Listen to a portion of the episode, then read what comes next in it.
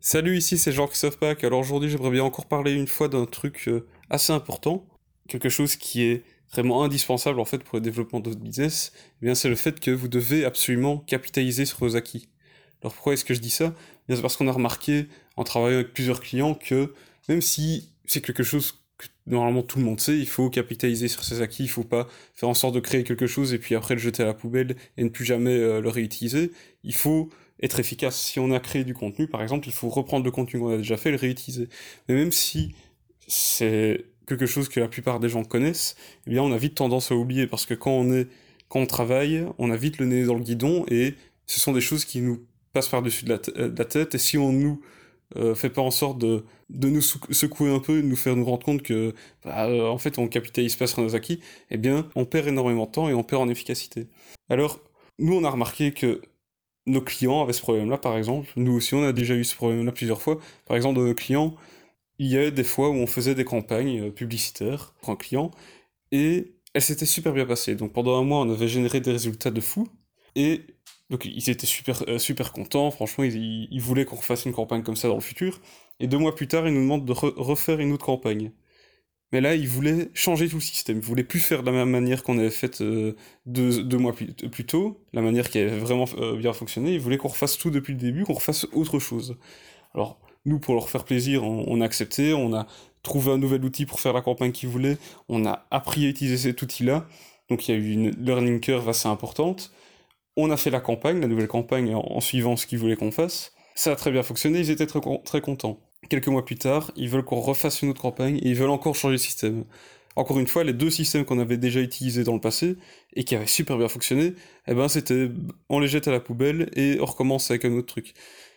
Et là, on s'est, dit, mais c'est pas possible de continuer comme ça. Euh, si à chaque fois on doit faire ça, nous, on, perd énormément de temps et tout le temps qu'on a passé dans, pour, sur les autres projets à apprendre de nouveaux outils, eh bien, ne sert déjà plus à rien parce que on les réutilise plus. On les réutilise pas et donc on n'est pas efficace on a dû maintenant faire comprendre aux clients qu'on pouvait pas continuer comme ça, qu'il fallait euh, capitaliser sur nos acquis et faire en sorte, bah, on a remarqué que ces deux types de campagnes fonctionnaient vraiment bien, bien maintenant on va les garder, et quand il faut faire des campagnes qui sont par exemple du drive to store, eh bien on va utiliser tel outil. Quand on va faire une campagne qui euh, pour faire un concours, eh bien on va utiliser plutôt cet outil-là.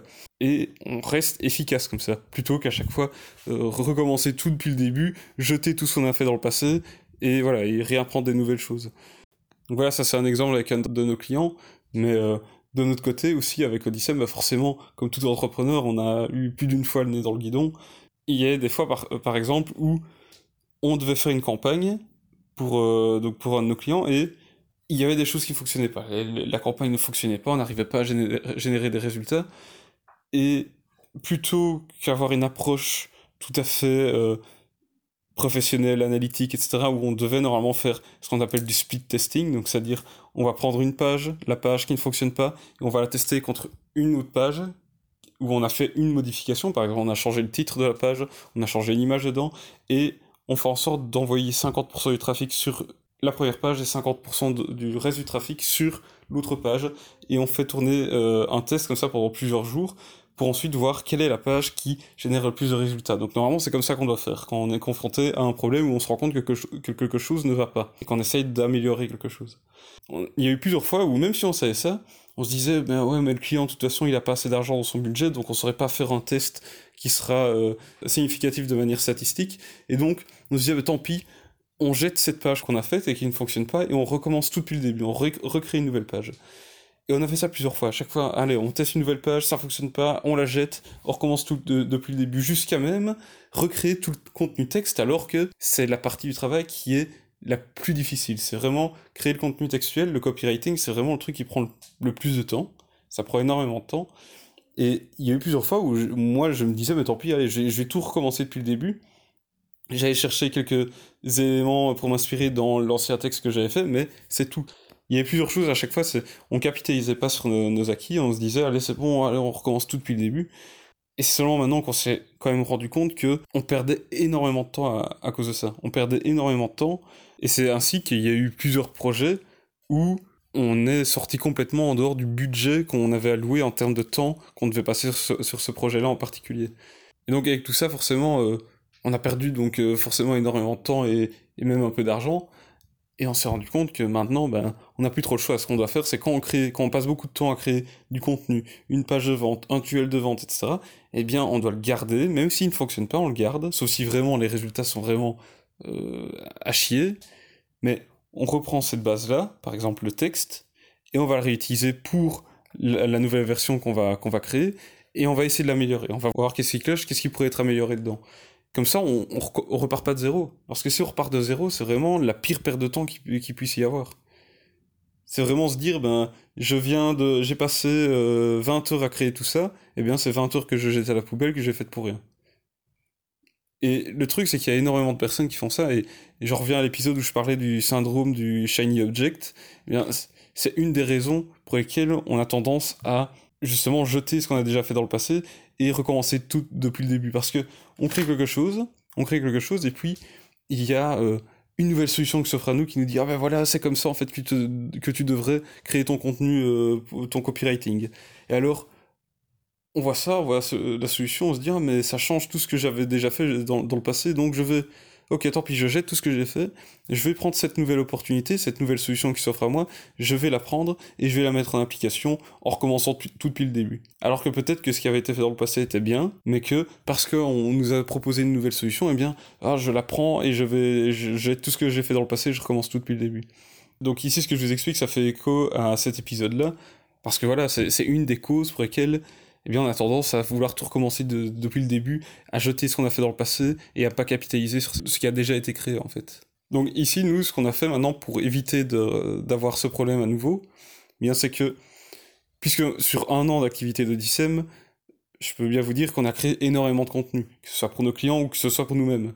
Du coup, maintenant, on fait, quand on a du temps, on fait l'inventaire de tout ce qui a été fait, on regarde ce qui peut être réutilisé, ce qui complètement inutilisable et en, sorte que maintenant eh bien on va euh, standardiser en fait les contenus qu'on va créer par exemple pour nos clients en reprenant des éléments qui ont déjà été faits par le passé.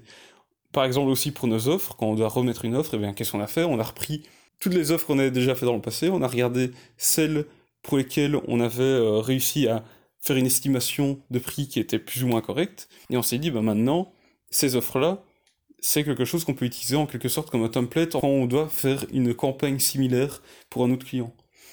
Et, ainsi de suite. On a, vraiment fait en sorte de reprendre l'inventaire de tout ce qu'on avait déjà créé pour Odysseum ou pour nos clients et se dire qu'est-ce qui peut être réutilisable dans tout ce qu'on a déjà créé?